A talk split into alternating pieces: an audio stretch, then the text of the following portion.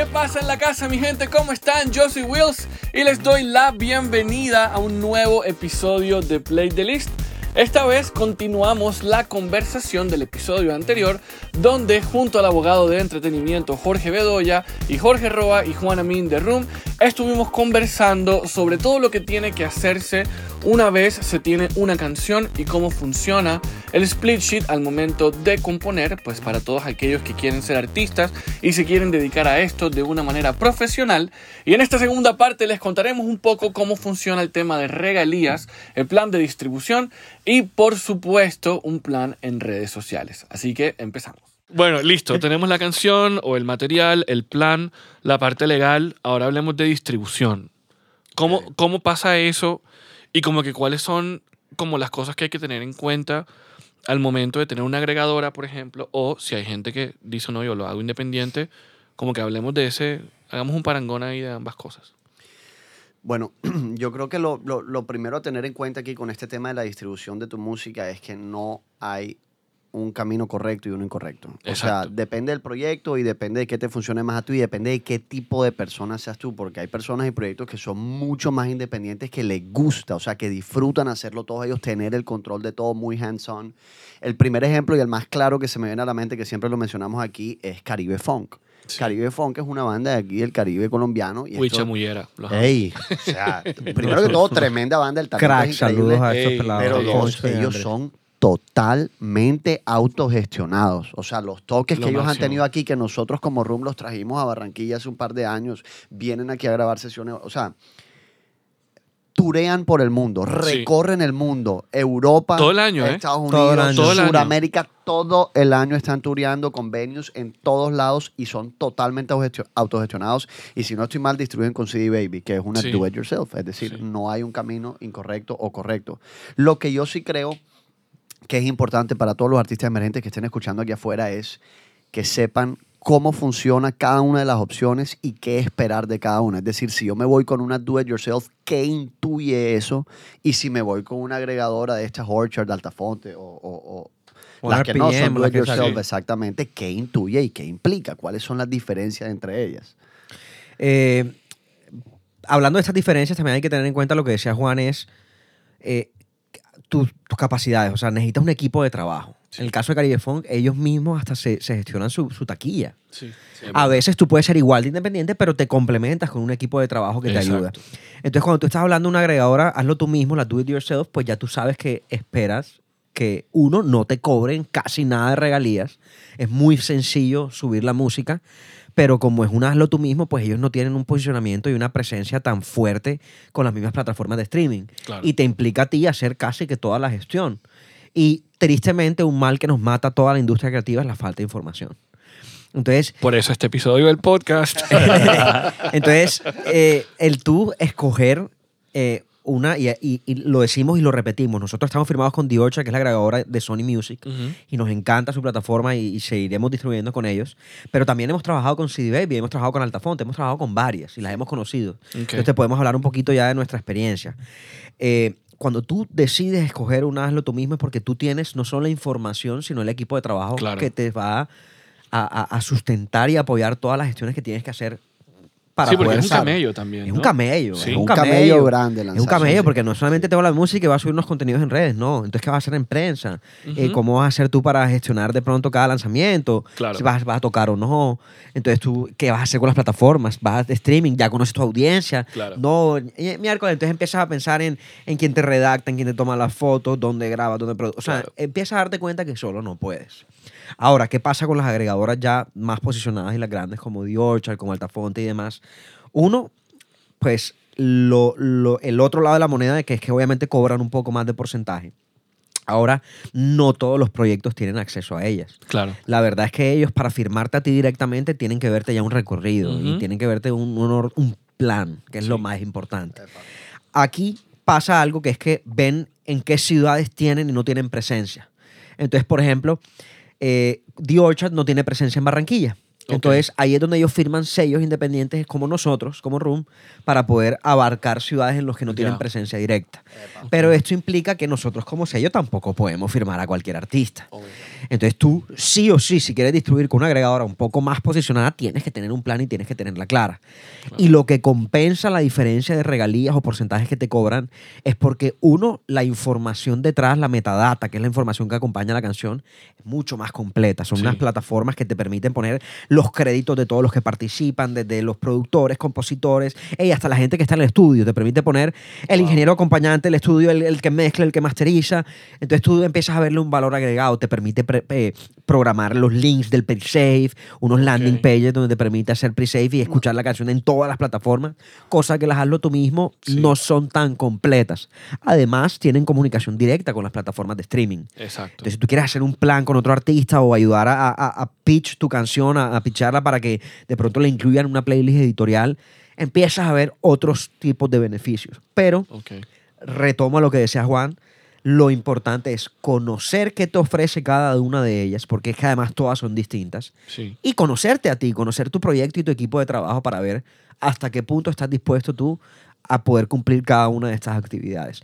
Lo más importante es eso, estudiar, darte cuenta que la información está ahí. Tienes que meterte en Google y en YouTube y, aprender. Hoy en día el que quiere puede. Total. Y aprender un poco cómo funciona el tema de la distribución, cuáles son los diferentes tipos de regalías, que si quieres ahorita lo tocamos un poco. Y, y, nada, tomar tu decisión, organizar tu equipo de trabajo y tirarla toda. O sea, no esperar nada de tus primeros lanzamientos. Eso también es muy importante. Hay que saber que, que, que no se crea una carrera con una canción, con dos canciones, con cinco canciones. Esto es un tema de persistencia tal vez. Y, y, a veces uno ve, o a veces no, la mayoría de las veces uno tristemente ve que los proyectos emergentes se desmotivan. Porque sacar un primer álbum, además como es primera vez que lo estás haciendo, hay tantas dudas, hay tantas cosas que te toca hacer dos, tres veces porque lo hiciste mal. Hay tantas cosas que tal vez no salen bien o no salen como, como estaban escritas en el plan.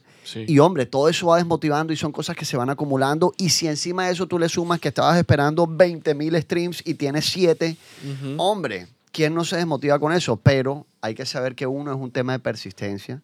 Sí. Y dos, es un tema de que las herramientas sí las tienes a la mano. Es por favor, vamos a instruirnos, vamos a leer un poco, vamos a asesorarnos con quien nos tengamos que asesorar para poder hacer en verdad las cosas de la mejor manera. Yo creo que también hay un punto importante a tocar en cuanto a cómo funcionan, digamos, los modelos de negocio entre estos distintos tipos de agregadoras. O sea, están las do it yourself y están, digamos, las no do it yourself, por no decirles de otra manera. Eh, las do it yourself, las hazlo tú mismo, te cobran un pago por distribuir cada canción o en su defecto te cobran una anualidad de 50 dólares al año y puedes subir toda la música que quieras y te cobran menos regalías, como decía Jorge ahorita. Este otro tipo de agregadoras, The Orchard, OneRPM, Altafonte y estas, no te cobran un pago físico, es decir, tú no les tienes que pagar ni 5 mil pesos por entrar a distribuir con ellas. Obviamente, esto se ve reflejado en el hecho de que te quitan más regalías, mientras que una do it yourself te puede estar quitando 9, 10%, estas te pueden estar quitando entre el 30 y el 35% de regalías. Pero también es una apuesta, es decir, es una manera de ver las cosas. No estoy buscando que me des dinero ahora, no estoy buscando dinero rápido contigo, al contrario, es un proyecto en el que creo, es un proyecto al que le veo potencial y por eso yo te voy a ayudar a crecer este proyecto y por ende yo me voy a llevar una tajada un poco más grande de. Entonces, esa puede ser o pueden ser estas varias de las diferencias como más fundamentales entre los distintos tipos de agregadoras con los que uno se puede ir. Bueno, aclarar algo macro. Eh, de lo que estamos hablando no son disqueras, son agregadoras. Y cuando hablamos del porcentaje de regalías que te quitan, es única y exclusivamente de la distribución digital. Es decir, lo que los streams te generan a ti mes a mes. Exacto. ¿Por qué? Porque cuando tú llegas Sony, llega Warner o llega una disquera a ofrecerte un contrato que normalmente es lo que le endulzan los ojos porque te ponen la plata en la mesa, estamos hablando de contratos que te piden un gran porcentaje de tu proyecto, normalmente un famoso contrato que es el 80-20, pero ese 80% no es de la distribución digital, es, de, todo. O sea que si vendes una presentación en vivo, mercancía, distribución digital, hey, si te ganaste un carro, un patrocinio, Y tienes que salir, y no es mentira, hemos visto el contrato, hemos visto el contrato, de 90 a 10 tienes que vender el carro que te ganaste de patrocinio para que me des el 90%. Si no lo vendes en 30 días hay un porcentaje de interés. Al, una locura, es una Tú dices, loco, ven acá. Eso ya no se está haciendo. lo, que pasa es que también también termina siendo, y, y esto, eh, digamos, como que eh, evoluciona un poco con, con, las pérdidas que tienen las disqueras, ¿no? Y, y es, eh, es lo que se llama el 360 deal, el, el, el, lo, lo, los contratos 360, 360 y este, ahora creo que se llama Rick Barker, el que era el ex manager de Taylor Swift, él mencionaba, él ponía el ejemplo de la disquera y el banco. Entonces decía, hey, mm. para que el banco o sea, te siga financiando tienes que pagarle al banco. Eh, la gran diferencia que aquí es como que el banco eh, hace parte de ti, de tu vida y de tu alma.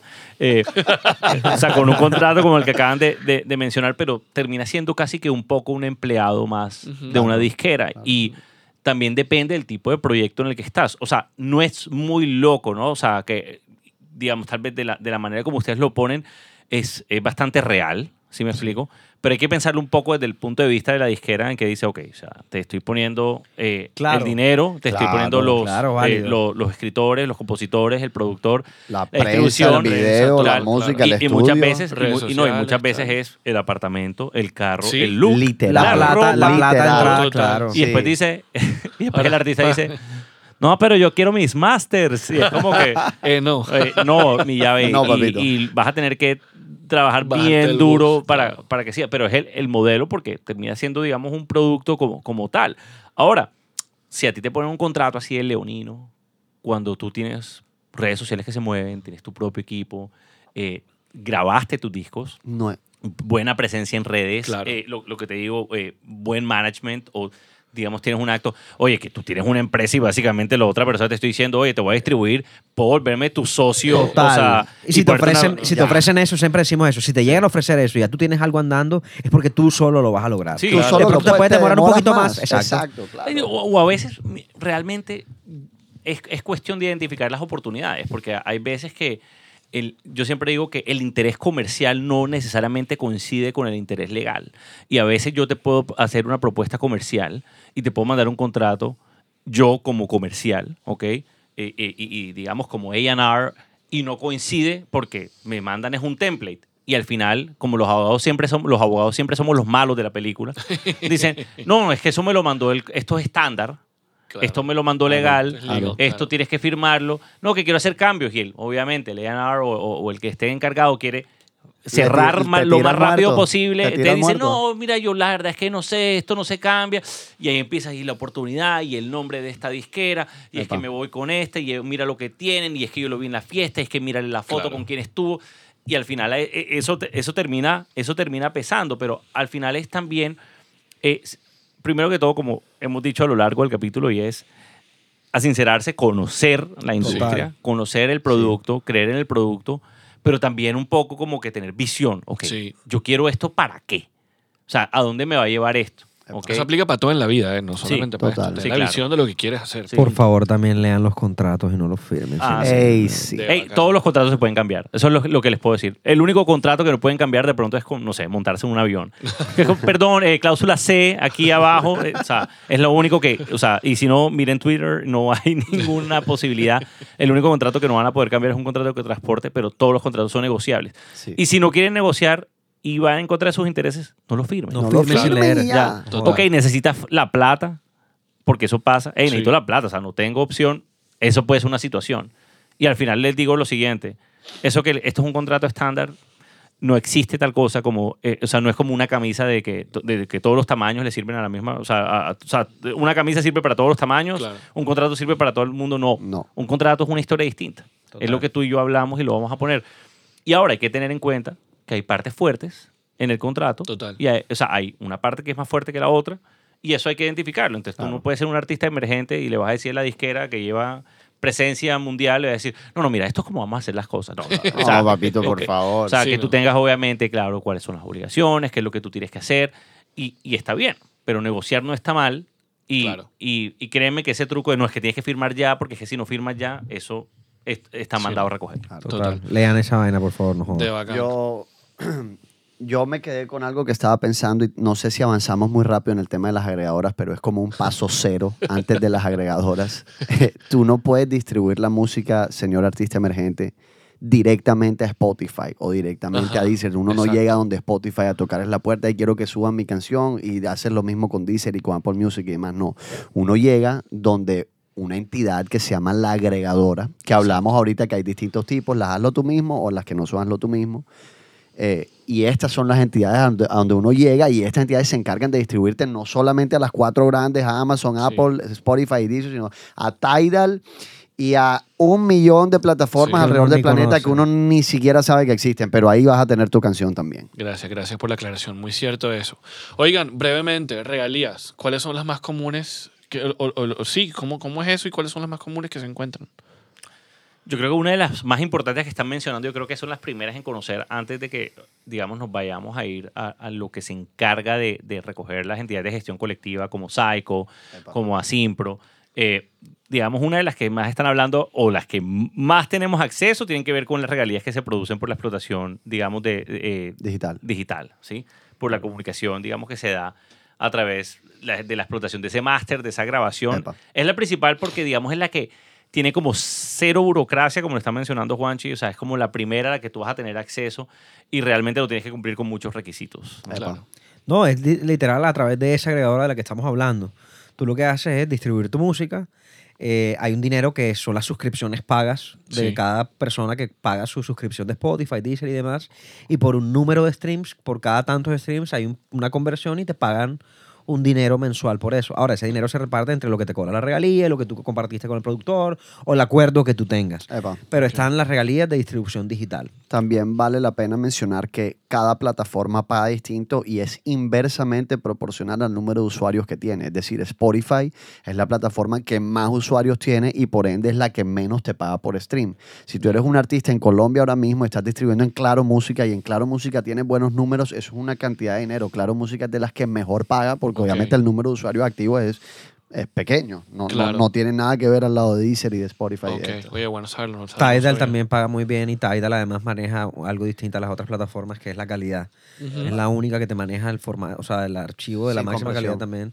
Es decir, suena mejor. Suena, mejor. o sea, no, te lo comprime ni nada. Entonces, en teoría, eso también es relativo, porque ¿dónde vas a escuchar tú la canción? Entonces, Exacto.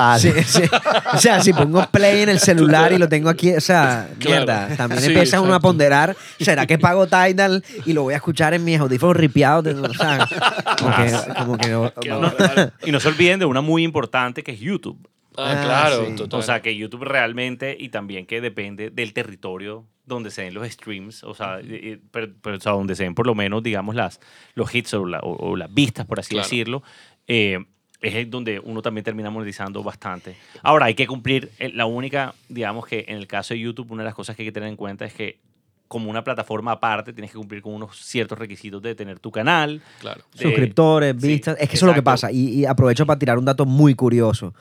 Jorge menciona YouTube, pero YouTube, a pesar de ser la plataforma más utilizada para escuchar música, a pesar de YouTube, o sea, quitando YouTube Music, que es el, codo de YouTube, YouTube eh, eh, no es una plataforma de streaming de música, es una plataforma de video, de streaming de video, solo que sigue siendo utilizada como la plataforma número uno para escuchar música. Entonces, una gran recomendación a los artistas emergentes es tener una pieza principal en YouTube. Así Con no cada lanzamiento. Sí, claro, así no haya presupuesto para un video oficial, siempre hay una idea ahí, un video lyric, un video miércoles. Una foto con el audio. La portada, un poquito animada, lo que sea. Pero YouTube la gente sigue utilizando YouTube. Y además, empieza a conocer tu audiencia. Te das además, es gratis, es que eso es lo que pasa, que YouTube es gratis. Todo el mundo entra a escuchar ahí y no le cuesta un peso. Sí, y, y, por eso es una de las más importantes. O sea, realmente eh, y es donde muchas veces tú estás viendo un video y de pronto quieres escuchar música y de pronto haces una transición y dices, hey, ¿sabes qué? No, yo quiero en YouTube, no me voy a salir y lo vas buscando, lo vas abriendo y, y digamos, por eso muchos de los contratos de las agregadoras digitales a veces hablan de lo que se llama el Content ID, que dicen como que además identificamos dónde está tu música, si la están utilizando, si está el propio video así como de los novios, así como que mi amor, te amo, y pone la, foto, musiquita de fondo. Y está con la música tuya. y si eso empieza a generar hits, obviamente eh, eh, eso, eso lo dice, ok, vamos a, te lo monetizan. Un, un paréntesis, paréntesis, ahora que hiciste eso del ID, no sé si puedo hablar de esto en el podcast. ¿Qué va a pasar? Siempre dicen, hey, que si vas a hacer un video porno con tu pareja, pongas música de Disney de fondo que... Ey, te lo Yo abogado y el ID te lo van de una. Es increíble, es increíble lo eso, interesante. Está muy presente. No sabes, no, sabes, no saben. Y no, y no, solamente en eso, sino en Instagram, en todo. Es, eh, digamos, por el Digital Millennium Act y todo ese, tipo, eh, todo ese cuerpo normativo que tiene Estados Unidos, la responsabilidad que le recae a la plataforma que, digamos, que deja subir un contenido sin autorización o que puede incurrir en violación, es como le tienen tanto miedo que por eso Claro. eh, tienen esos sistemas de como que, hey, esta canción es de Disney y aquí no hay ninguna licencia, enseguida te la flag. Ah, Soy víctima. O sea, yo cuando. Bueno, para ¿Grabaste no- un sex? No, no, no un sexting. Pero- Con ecos del pato Donald. y- La música así de Magic Kingdom en Sí, el fondo. exacto. No. Eh, no, no, no. Es que, para los que no saben, yo los lunes recomiendo música, música en mi Instagram, Music Monday, Ajá. desde hace no sé cuántos años ya, cuatro. lleva no sé. rato, marica. sí. Un buen rato.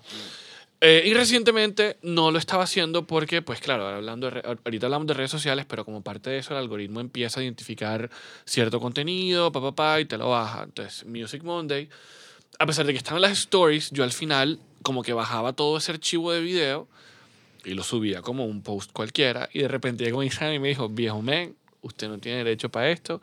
Y todas las todavía me llegan, me lo baja, me lo baja. Pero baja tú puedes, o sea, Es después yo te digo cómo lo puedes hacer.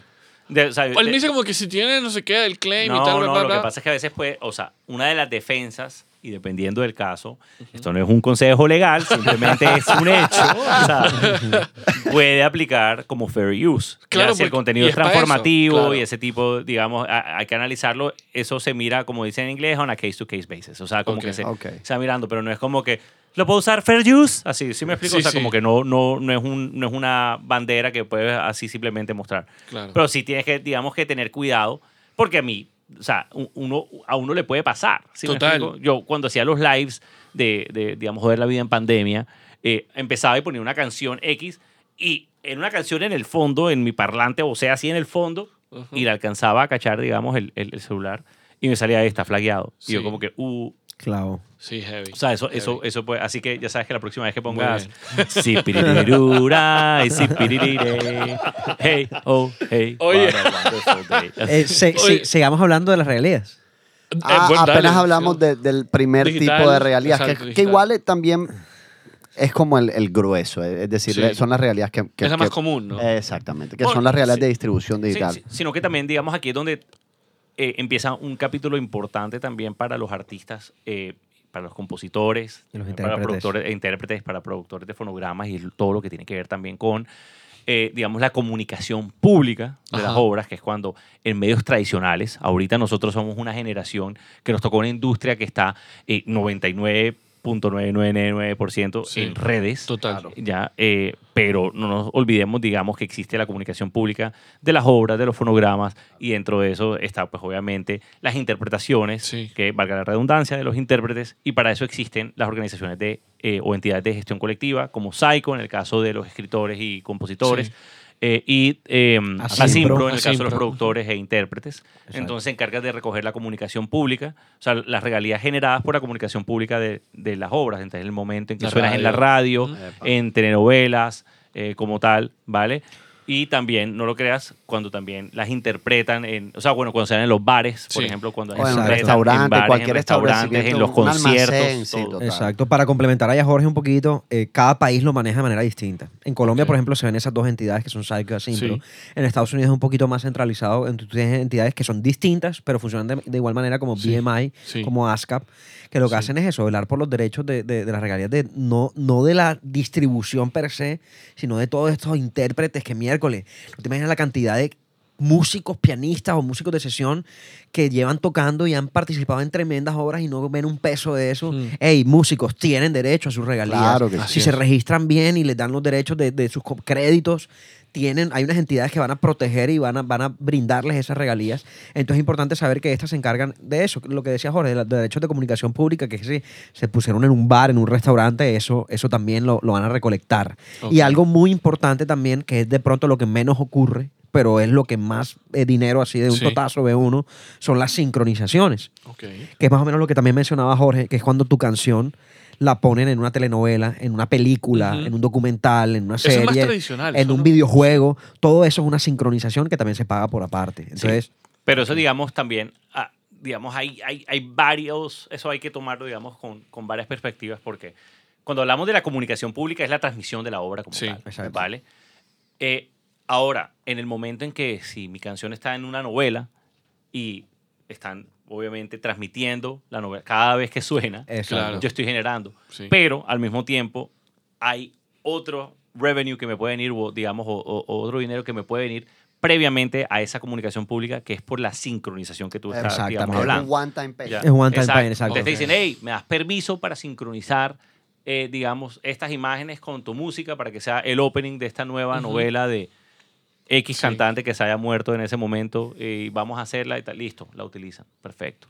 Ya, eso es un, es, un pago que te van a realizar, pero después ya la transmisión que incluye tu obra te va a seguir pagando a ti. Ok. Ya te va, te va a seguir pagando y eso es algo, digamos, que también le beneficia muchísimo al, al, al- al artista Claro. al intérprete y, bueno, obviamente Claro. al, al autor, siempre y cuando esté registrado en la entidad de gestión colectiva. Porque eso no es como que, oye, ¿dónde voy? ¿A qué? No, tienes que estar registrado y esa obra tiene que estar registrada como tal. La obra debe Sí. estar Exactamente. Esa registrada, obra tiene que estar Exacto. registrada o- o en tu catálogo, o sea, como en- Sí. en, tu catálogo de artista, en el momento en que estés ya vinculado con tu entidad de gestión colectiva, ya se va a encargar de gestionarlo. Ahora, hay otras entidades que se llaman los publishers, y el publisher precisamente se encarga de administrarte el catálogo, que es una de las cosas más maravillosas que a mí me parece, y Claro. por eso que estamos hablando, digamos, de, de conocer bien la industria, porque un publisher, eh, tú le das todas tus canciones y ellos se van a encargar precisamente De a- saber dónde ponerlas y No, a quién solamente, no solamente administran tu catálogo en el sentido en que lo gestionan, Sí. ¿ok?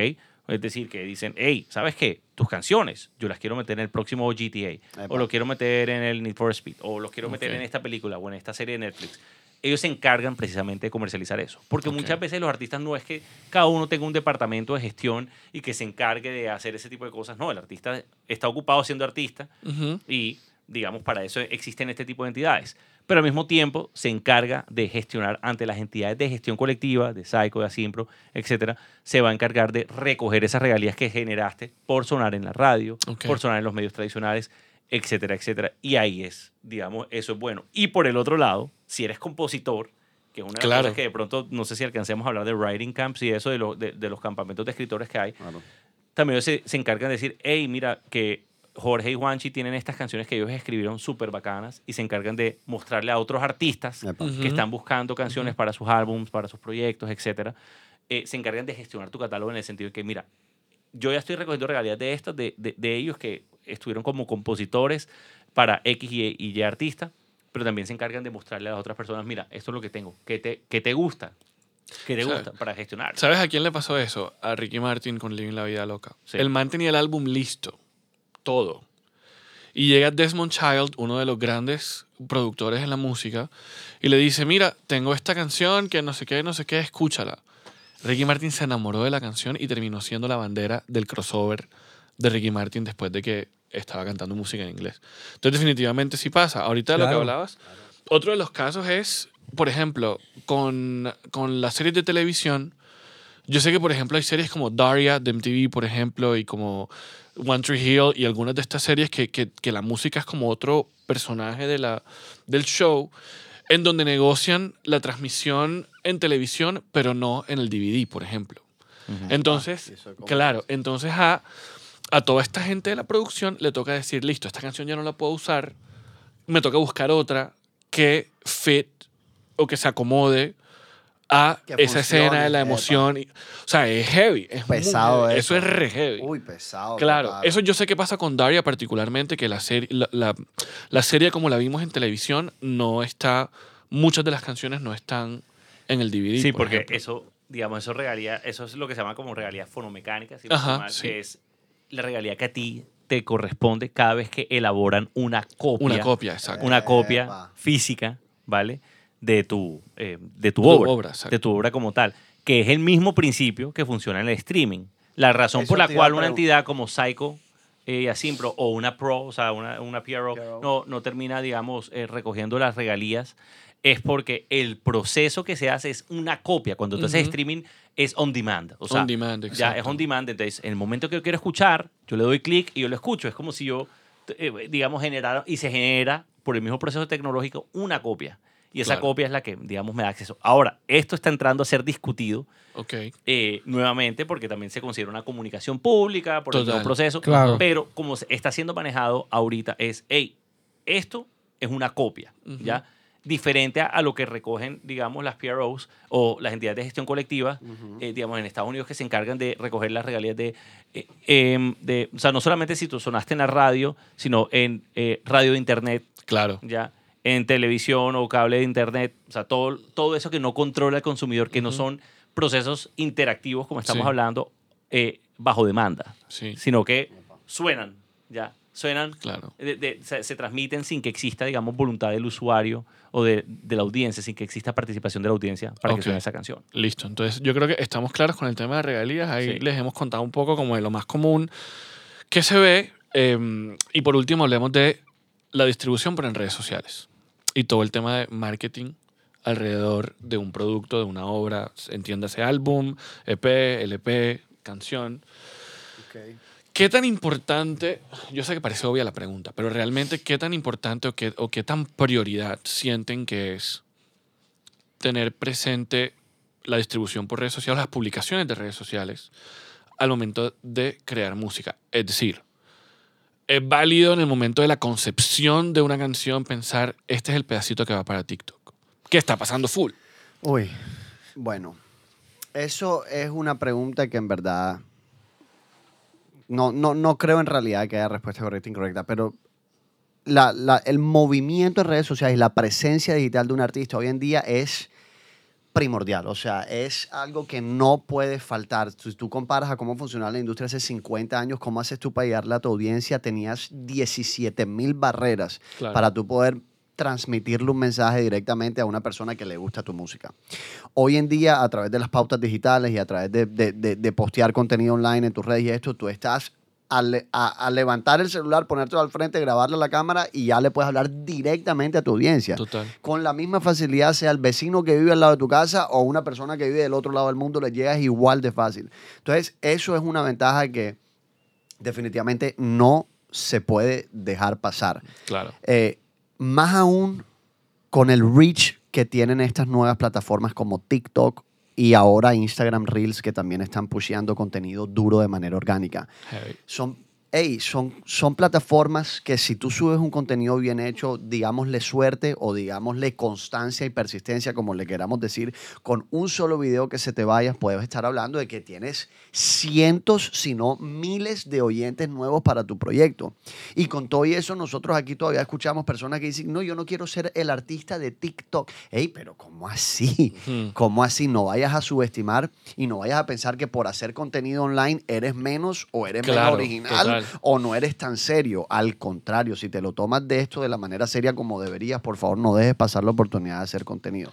Sí. Ahora, si llegamos al punto en el que tener un hook de 15 segundos en tu canción se vuelve una parte importante de tu proceso creativo, eso ya es un poco más debatible. Claro. Eso ya es un poco Porque es más la debatible. intención, ¿no? Al fin Eh, al y va, va de la mano con el, con el concepto del proyecto. Eh, o le sea, hoy en día hay hasta estudios que se dedican única y exclusivamente a producir música, o sea, Qué con el objetivo de TikTok. Claro. Y yo he escuchado una cantidad de artistas que se quejan de esto porque tú vas a una rumba y pones la canción y la gente se sabe los 15 segundos del, Y del- después del puente, donde, que es Sí. donde sale la- el, el hook de TikTok. de TikTok. Fiel, Fiel es un gran ejemplo de Y- los legendarios con Wisin. O sea, Epa. cuando se acabó la cuarentena, que todo el mundo empezó ya como a medir en las discotecas, tú veías todos los videos de todas las viejas haciendo eh, el challenge y después cambiaban la canción porque ya. O sea, muy lejos, hey. Lizzo.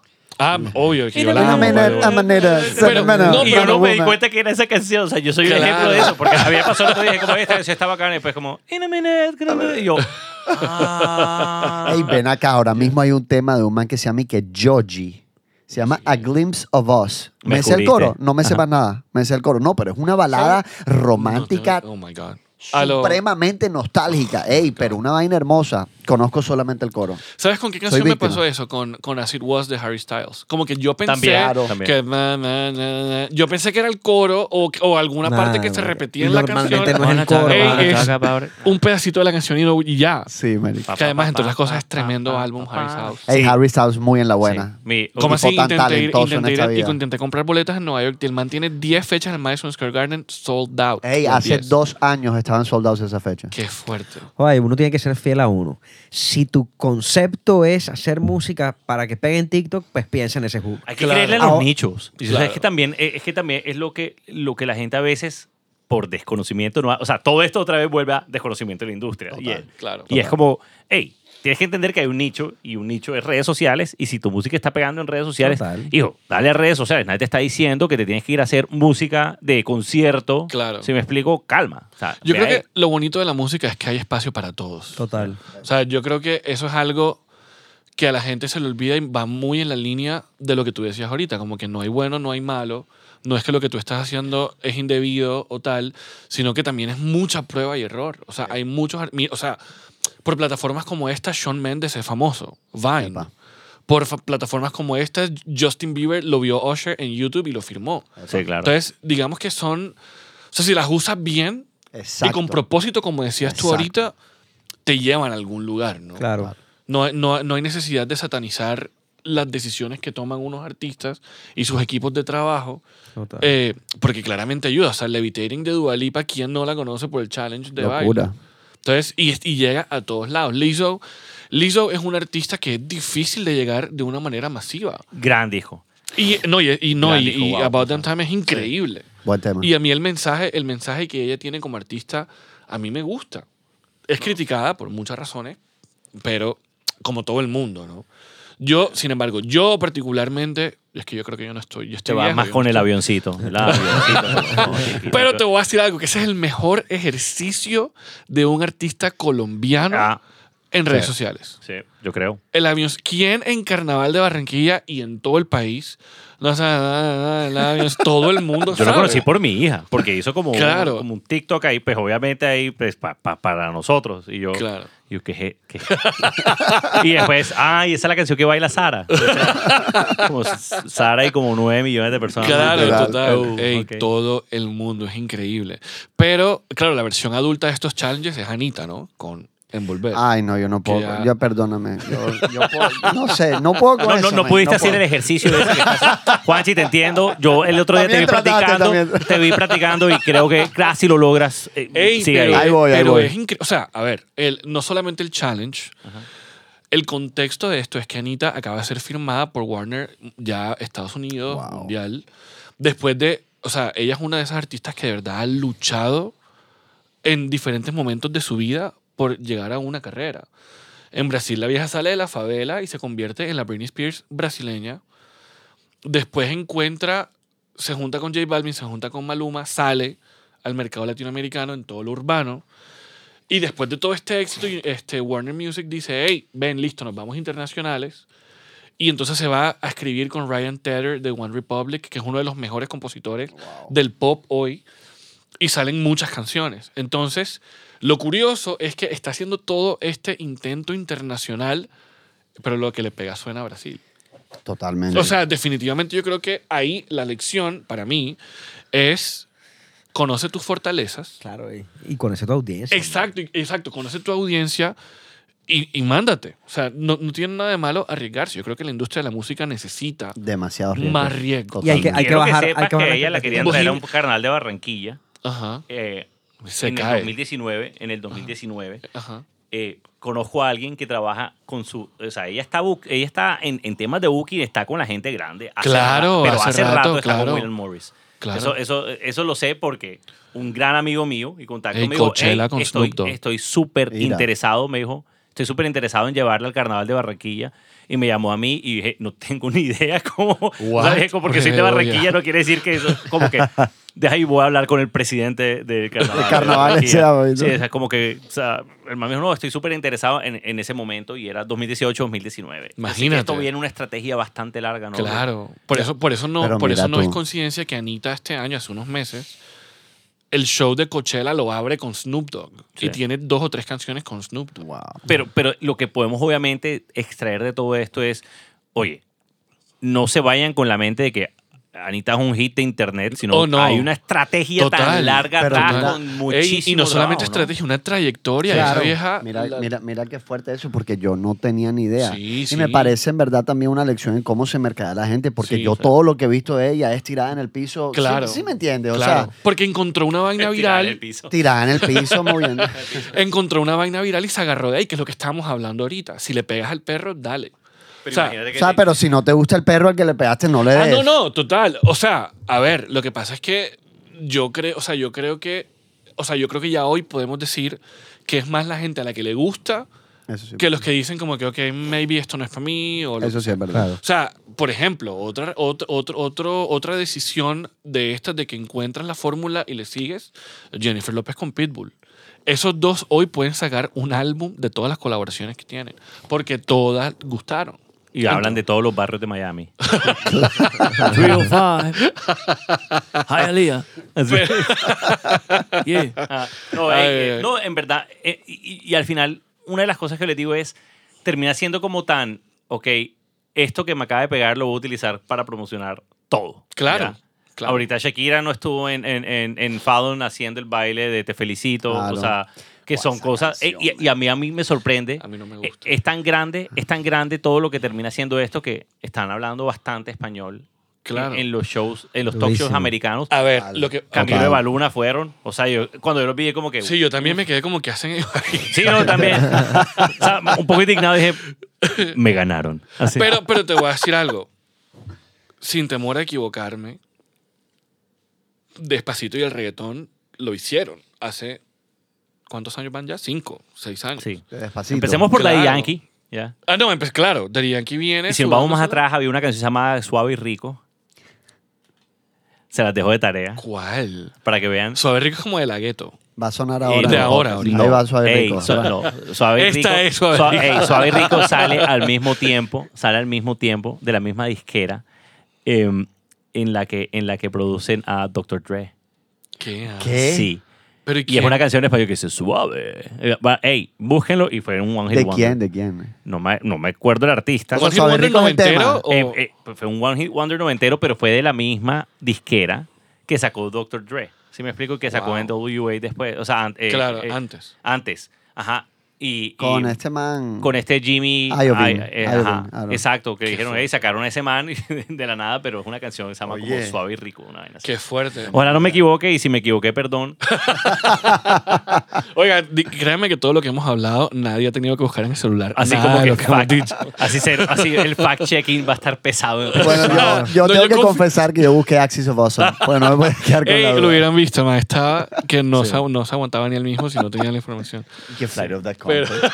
No, lo que te digo, o sea, eh, eh, yo le doy gracias a Dios que la Macarena no existía en las redes Oh sociales porque Dios mío no habría ¿Quién podido sabe lo sobrevivir que eso. hubiera pasado, No viejo? habría No. Ni hacer gel. hacer gel, mayonesa. No, yo me imagino que habría sido como los Juegos Olímpicos, como que, y ahora No. el himno nacional de la República Española. Es que, Baila tu ¿Sabes por qué cuerpo. pasa eso? Espérate, TikTok es chino, ¿no? ¿O es Sí, chino? es de Sí, sí, sí, sí. Eso pasa porque no se lo inventó un latino. Porque es que aquí hay la conga, o sea, a ver, la conga, la macarena, ACRG, mayonesa, el carrapicho en Brasil, Uy, qué locura eh, total. el baile de la botella, alguna de la mosca que se me escapa. O sea, hay muchas canciones que en los noventas ya tenían este tipo de baile. Lo Como que es que- general, todo lo del general. ya. Ah, no, claro, el, el meneíto, meneíto, todo. eh, hay, hay muchas. Pero tú sabes algo.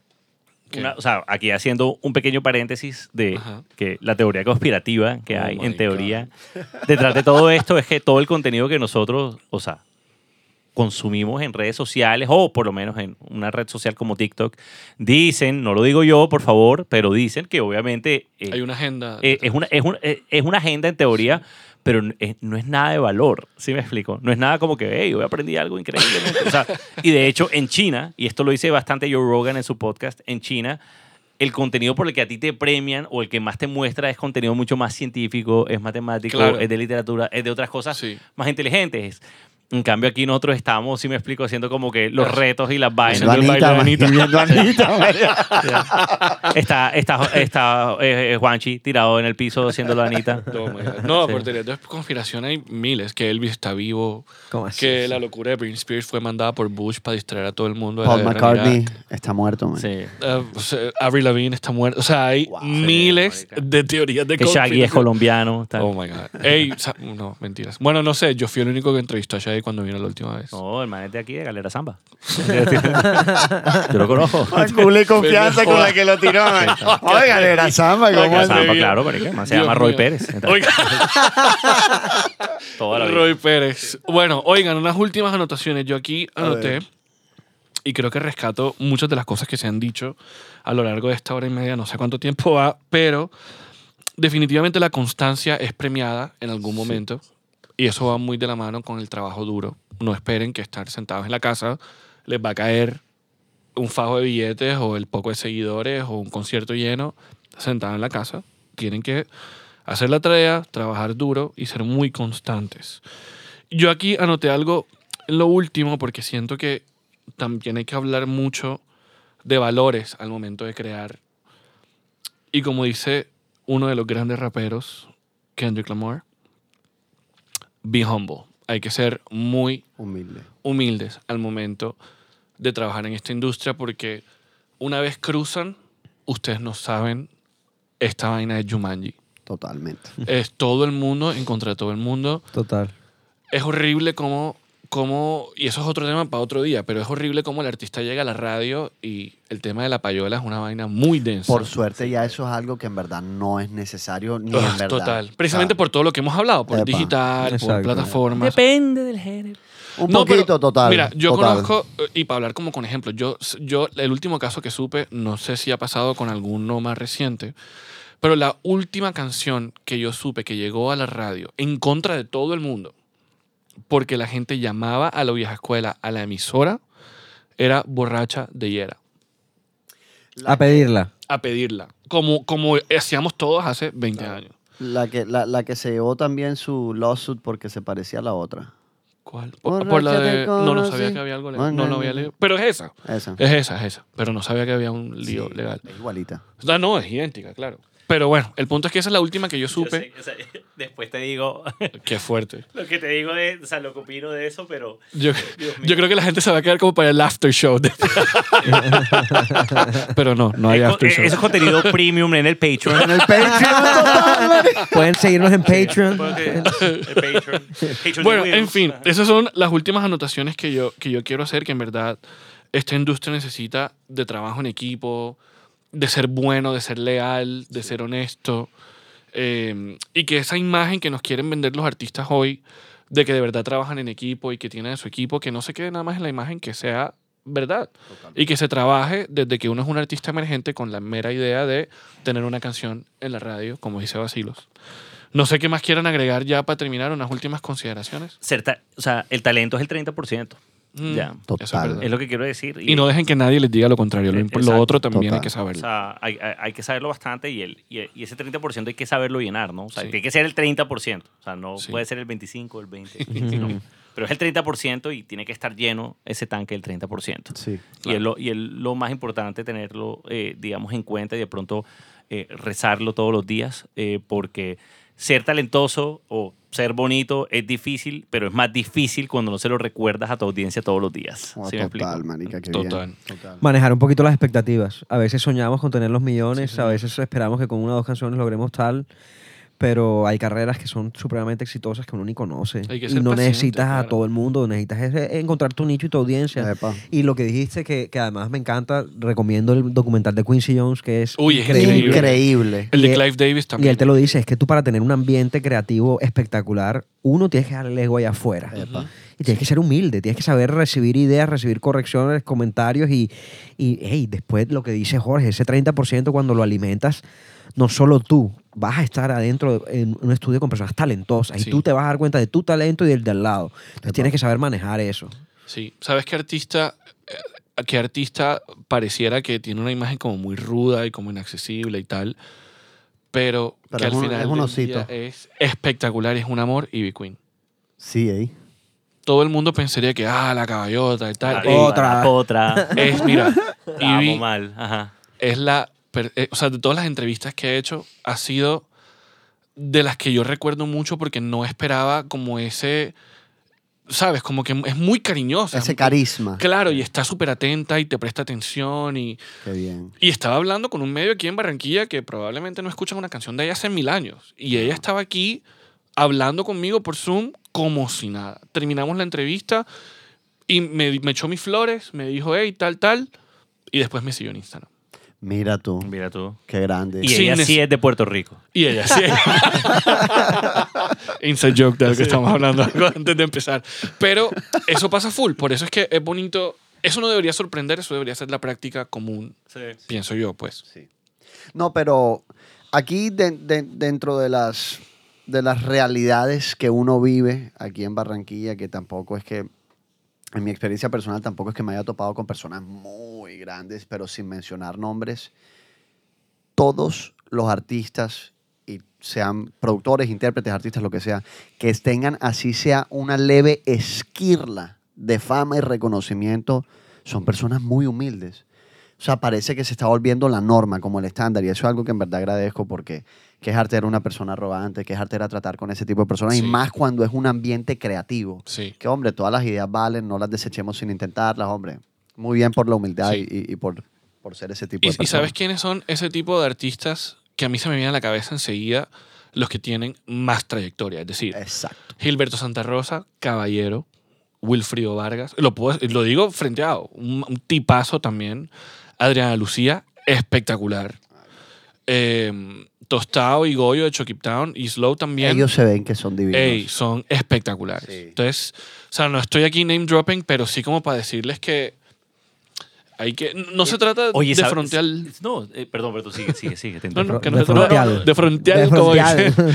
Bueno, no se trata de frontear. Con el corillo. Ah, Una cosa. Con el corillo. Hay que tener una actitud bien cabrón. No, lo- yo, yo, yo lo, lo que te digo es que yo los he visto un poco más profesionales. Eh, tuve la oportunidad de, un, de un show de una banda que se llama Royal, Royal and the Serpent. Ujú. Y están ahorita eh, haciendo una gira larga en Estados Unidos. Son, son de una disquera conocida. Y una cantante se llama Fem, que es uno de los, digamos, de los artistas de, de Hopeless Records. eh, cantó en la tarima, o sea, después de un show sold out, ella se acercó a saludar al, a, a Leonard de la disquera, que fue quien nos invitó a, a- a un amigo de mí al show, y nos saludó eh, como una ejecutiva, la persona más profesional que he visto en mi vida. Espectacular. Y obviamente, o sea, fuera del personaje, hola, mucho gusto, ¿cómo estás? Tú sé qué tal, tal. La señora cantó y se fue. Y es una pelá. Pero me refiero fue que hubo como conexión, hubo como ese lado humano, pero fue como muy, muy, muy profesional y no es, o sea, no fue como que, sí, yo sé, un placer conocerme. O sea, es un placer. Muy para ti. bien, muy el punto- bien. claro, el punto es que son, son personas que ya están unos pasos más adelante que probablemente la audiencia Sí. que tenemos hoy. Pero practiquen eso desde ya, es lo que yo digo. Si Total. llegan al estudio, saluden a todo el mundo, no le hagan perder el tiempo a nadie, no... ¿Me entiendes? Como que sean, sean muy educados con eso también y respetuosos del tiempo de la otra gente y que al fin y al cabo, si hacen parte de tu equipo, están trabajando para que a ti te salgan las cosas bien. Sean bien, sean bien, sean bien, sean bien. Sí, Total. Y yo creo que en esa nota ya terminamos. sí. Estuvo bueno el episodio. Bananas te quiere. Ey, bananas, que hay Yo, bananas. a- no, yo amo bananas. Eso, ese era un ejemplo que decir que siempre que los veo es como, por favor, tomemos una foto. Es de mis bandas favoritas. O sea, El grupo Sí, ey, el Bananas grupo es guau, Banana- ¿cómo ey, me muero por bananas. Mal. Es la buena banana. Mal. la buena Ey, banana. de verdad que yo veo esos, los videos noventeros. Me acuerdo mucho de los Family Days del, del colegio. Claro, ey, en mi colegio Que también. tocaban, ey, y eran rockstar, la gente en Sí, verdad sí. se enloquecía. Era una Ey, vaina un muy rara. lineup de lujo era como Bananas, Joe, Sí. Rica Arena. Oh, eso está de Quinito Méndez. Quinito. No, eso era, eso era merengue Puro así. mármol, ¿Qué? bro. Esa- esa vaina, así, literal. Pero, pero para mí, Grupo Banana siempre fue una vaina increíble. O sea, que, que yo siempre dije, no, joda, no sé por qué no se me ocurrió contratarlos en mi matrimonio. Ey, O hubiera sea, sido. Pero habría sido increíble. Y la verdad es que eh, eh, algún, día, algún día los contrataré y les diré lo importante que son, digamos, para, para, para mis decisiones musicales y para Wow. mi día todos los días. Después te he hecho un cuento de cómo mi papá me contó En de sus problemas legales. Lo pueden escuchar para en que yo mi- Para en- que llores. eh, No, que al contrario, para que mi mentecita, un niño de 7 años, pudiera entender qué era lo que estaba pasando. No, Ok, yo me no me dijo mentiras, Sí. pero tampoco me mintió. I mean, no sé qué acabo de decir. Pero Pero, bueno, video. We all got it. Don't worry. video. el video de Más que Amiga. El de el de los cuadros. Yo me acuerdo uno de los. no, de los el, no, el video de Más que Amiga que es como que. eh, es como, Elena, sí, Javier, yo los hacía en Europa. Te necesitamos que vengas como abogado. Como abogado. de repente. esto fue- Ay, mamita. De repente, esto es una radionovela. más. Ahorita Calimán sale por ahí. Bueno, en fin, el punto es que, oigan, Ay, gracias. todavía. De- después cortipeo. es tan difícil lo que siento. Quiero que sepas lo que llevo por dentro. Bananas te quiere. Oigan, gracias por aceptar la invitación, por conversar de todos estos temas, compartir su conocimiento. Estoy muy seguro de que la gente que nos está escuchando en este momento tomó nota y va a estar muy pendiente porque, como les dije al principio, es dedicado especialmente para esos nuevos artistas hambrientos de información o de pronto no conocen todo este otro lado de la industria que es importante saber para evitar que los exploten, que se aprovechen de ustedes al momento de firmar un contrato si lo, si lo logran. Eh, y que la información nunca, nunca te hace daño. No, to- total.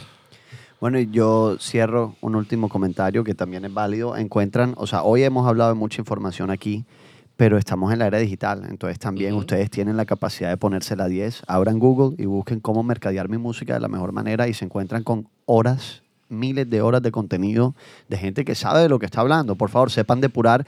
Y lo más fuerte con esto es no se sientan intimidados por la cantidad de información que hay. Simplemente elijan un tema y empiecen por ahí y van a ver cómo se va resolviendo todo poquito a poquito. Sí, y en esa misma línea, digamos, en, en Colombia hay un muy buen podcast también de la industria musical, se llama eh, Doctor Rocks, que es liderado, digamos, por Santiago San Miguel, y hay muchísima información con respecto a distintos eh, aspectos de la música y de la parte legal, y es súper interesante, de verdad, chequenlo, está súper bacano. Y cualquier cosa pueden seguirme en arroba Jorge Bedoya C, en Instagram, Ajá, y- ey. Ajá, ey, total. arroba Jorge Bedoya CM en Twitter, y los puedo ayudar con sus asuntos legales. Eso Muy es. bien. Y ya saben, Room BQ. Rumbecu, Arroba correcto. rumbecu. Ahí está, ya saben el podcast, arroba Play the List en Instagram, síganme por ahí, miren a ver los otros capítulos que hay una gran cantidad de invitados que han venido aquí a compartir la historia de sus vidas con canciones. Hoy fue un episodio diferente, más informativo, dedicado especialmente a todos esos nuevos artistas eh, para que conozcan este lado de la industria. Y ya, sin más, yo soy Wills, me voy. Chao. Chao.